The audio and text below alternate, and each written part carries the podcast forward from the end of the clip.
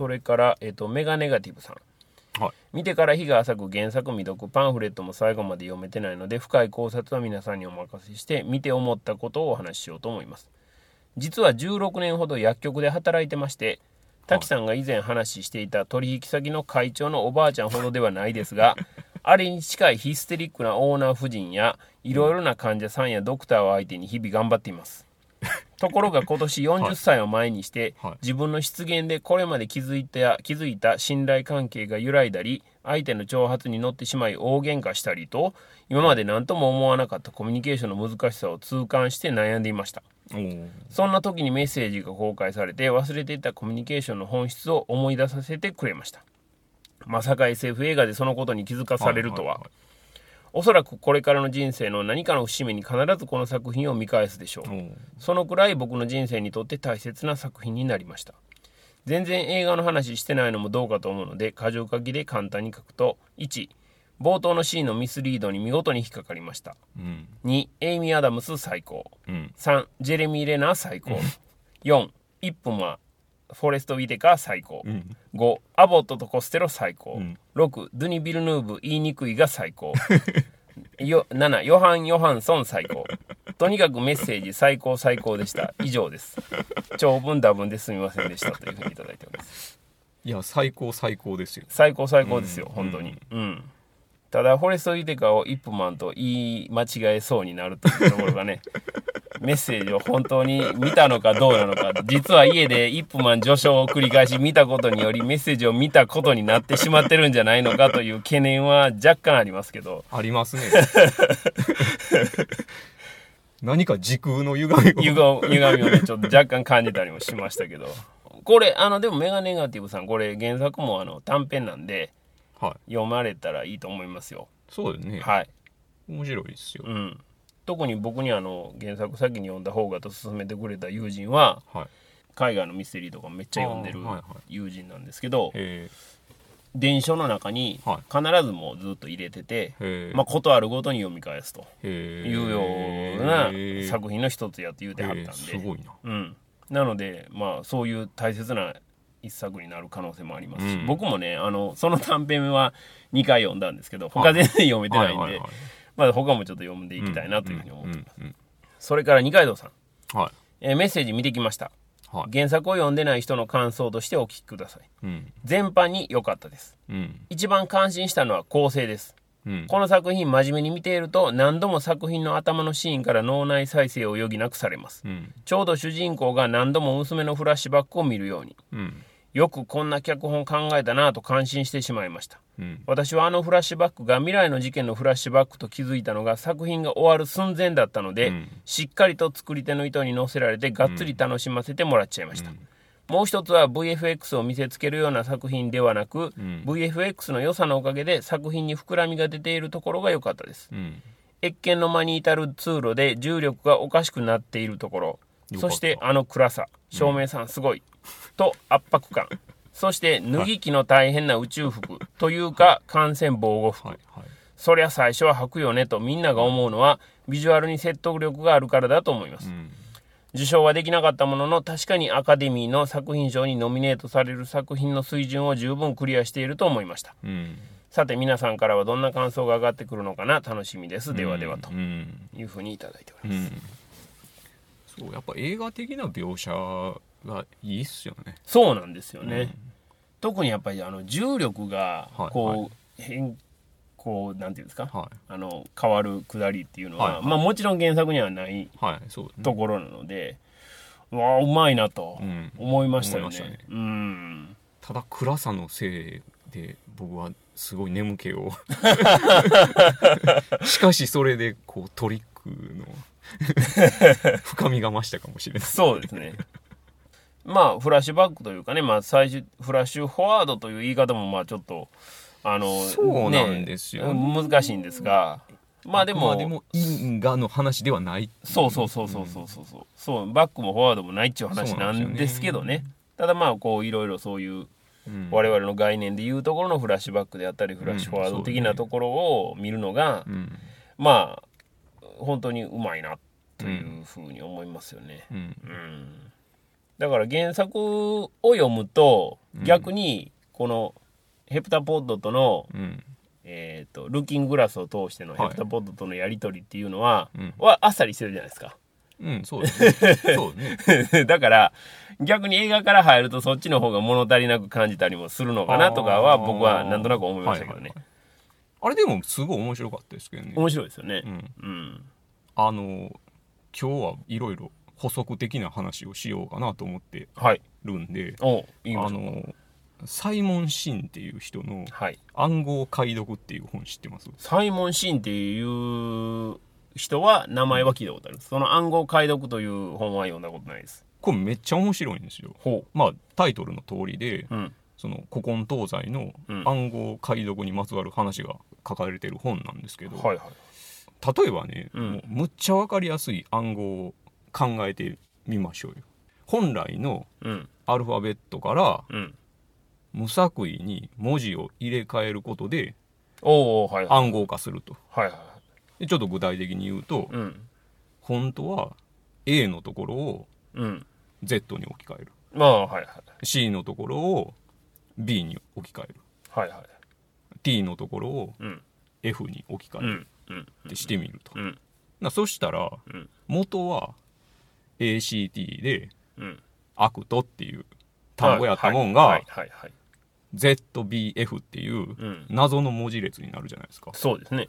これ暗号化されるじゃないですかな。何書いてるかわからないじゃうん。ないですかわからないです。はい。でもこれってむっちゃ簡単に解読できるんですよ、うん。これを元に文章を書かれてるもんってああ、その、指し示してるものがはい決まってるからっていうことですか？そうどうするかっていうと、うんその一見ね無作為に並んでるようなうん。文字の中からうん。一番よく使われてる文字を探すんですよああ、はいはいほんならそれはすごい確率で本来のアルファベットやと EABCDE の E に当たるんですよほう、E が、その、つまり使用頻度がむちゃくちゃ高いむっちゃ高いんですね。圧倒的に高いんですよなるほど、なるほど。で E が特定できたら、そこから別の文字をちょっとずつ探っていって、うんでうん単語を作っていってみたいなんで暗号解けるんですよなるほど。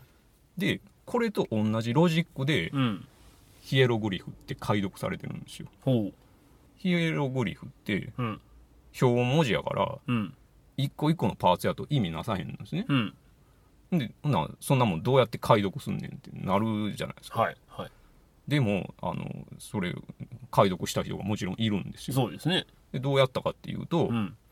明らかに多用されてる文字列があると。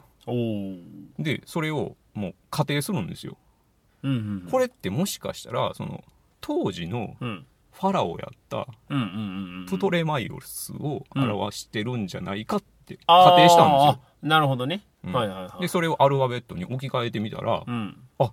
結構これつじつま合うやんってなおってお。でそっから順番にうん。その対応する文字を当てはめていってうん。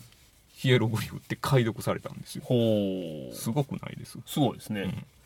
だからねその映画ではうん。その辺割とさらっとした感じではい。されてるけどはい。原作やとうん。なんかそういう工程をたどったんやろなみたいなのはちょっとこう映画よりはああ、わかりませんあそうそうですね。そうですね。うんだか。らその辺が実は原作はそういう話がありますよはいで。それを踏まえて映画を見たらうん。あの何気なくうん。なんかパソコンいじってるだけに見えるうんシーンでも実はめっちゃ奥行きがあるかもしれないですようんそしてうん。何もあれはピダハンの話はい。と同じではい。とてもその突拍子もない話ではないんですよってはいいうのが分かるっていうはいやいやでも本当に今の話を踏まえていくと、うん。まあまあ分かりやすいというか理解に役立つ話ではありますよね。うんうんうんうん。そうなんですよ。結構ちゃんとしてますよ。うん。うんうん。そうですね。まああそんな暗号解読なんですが新潮文庫になっておりまして。あ文庫で出てるんですね。文庫で出てますね。680円。あめっちゃ安いじゃないですか、はい。あそれ上下巻やな。上下巻です、はい。下巻はえーっと2万円いやいやいやいや、どんなバランスの悪い。下巻は724円でございます。ああはい。両方出しても2000円はいかないです。これほんまめっちゃ面白いですよおおおすすめですおすすめ。ぜひ、皆さん。はい。あ、フェルマーの最終定理とかもありますね。あそうそう同じ人ですよ同じ人ですね。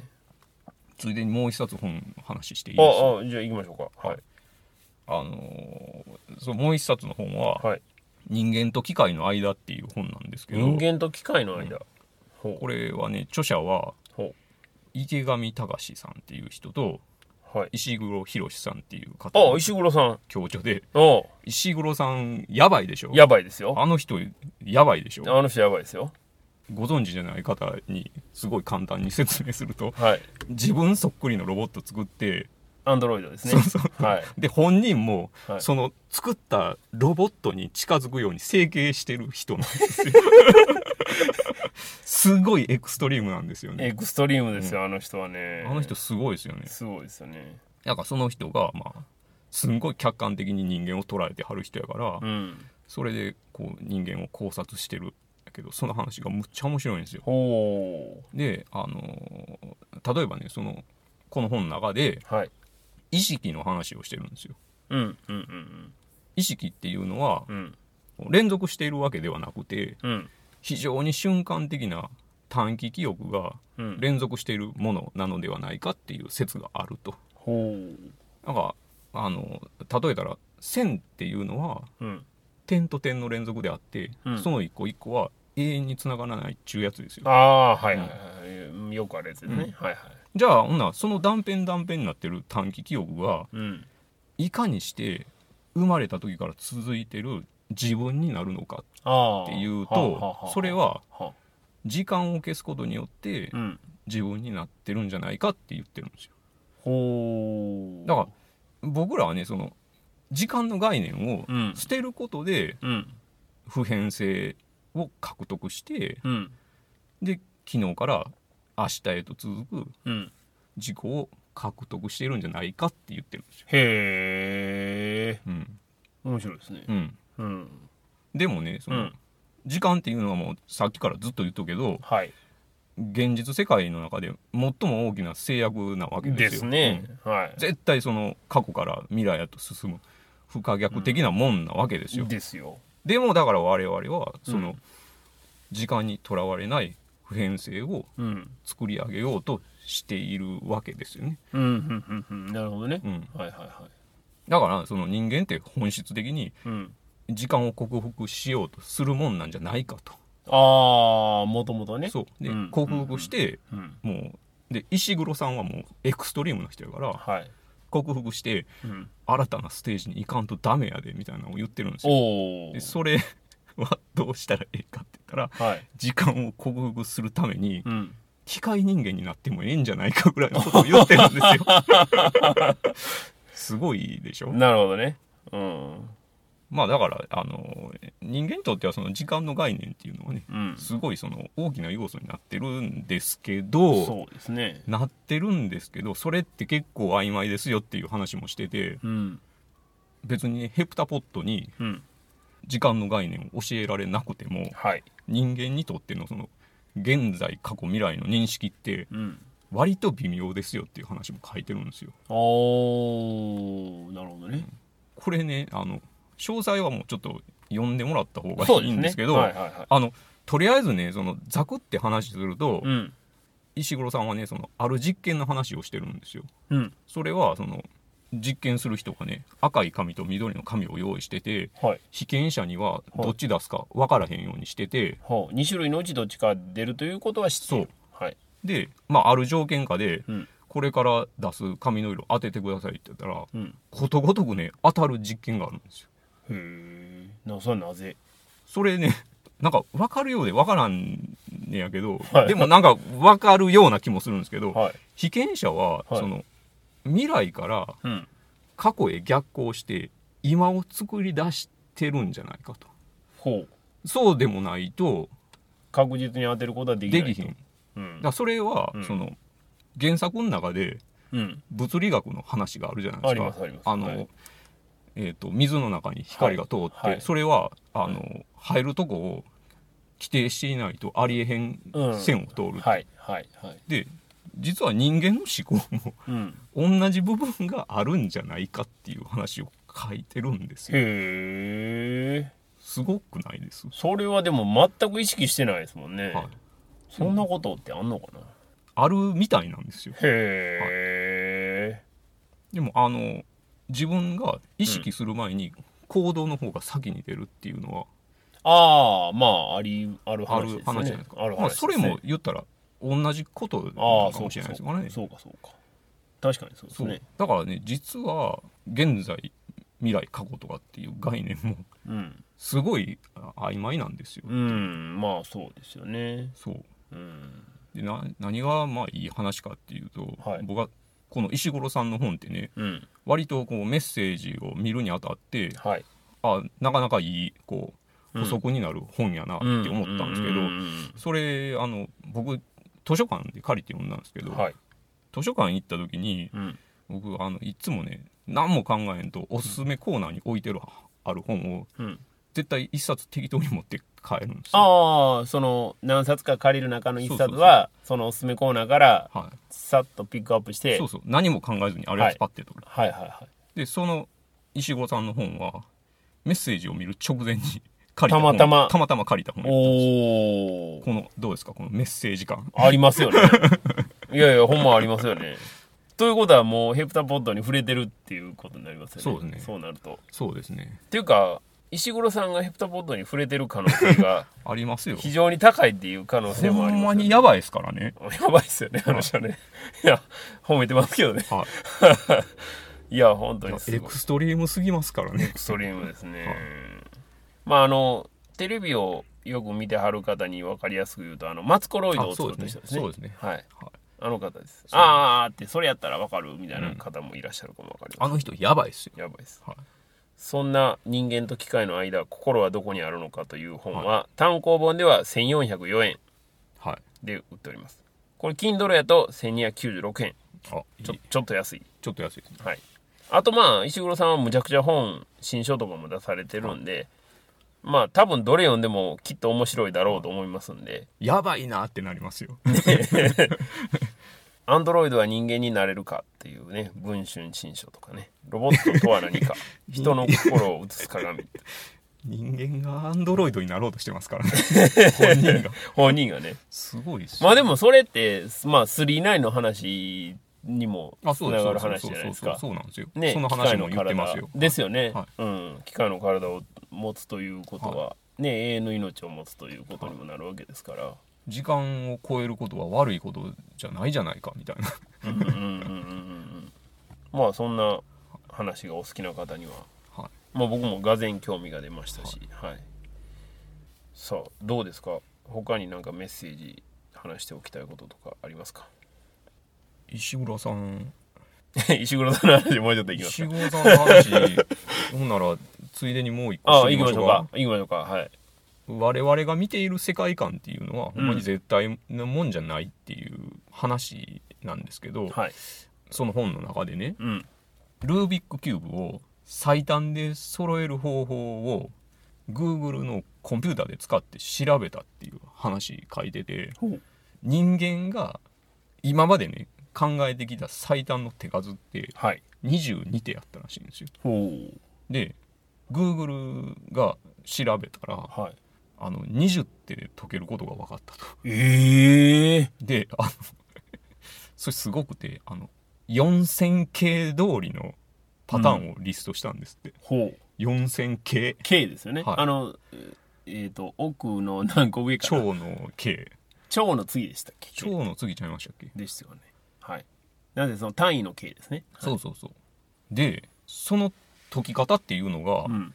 人間から見たらもうランダムにしか見えへん手順で全面揃えるんですって、へえすごくないです？たった20手で揃うんですかでも。揃うんですって。で普通やったら人間がやったらある程度手順をこうやってこうみたいなんがあるんらしいんですけど、うんうん。もう完全にえなんでそないなってこうなんみたいなんでできるんですって。へえ。すごいでしょ。すごいな。そんなんかんほんまルービックキューブまあ直撃世代なんで僕らは、はい。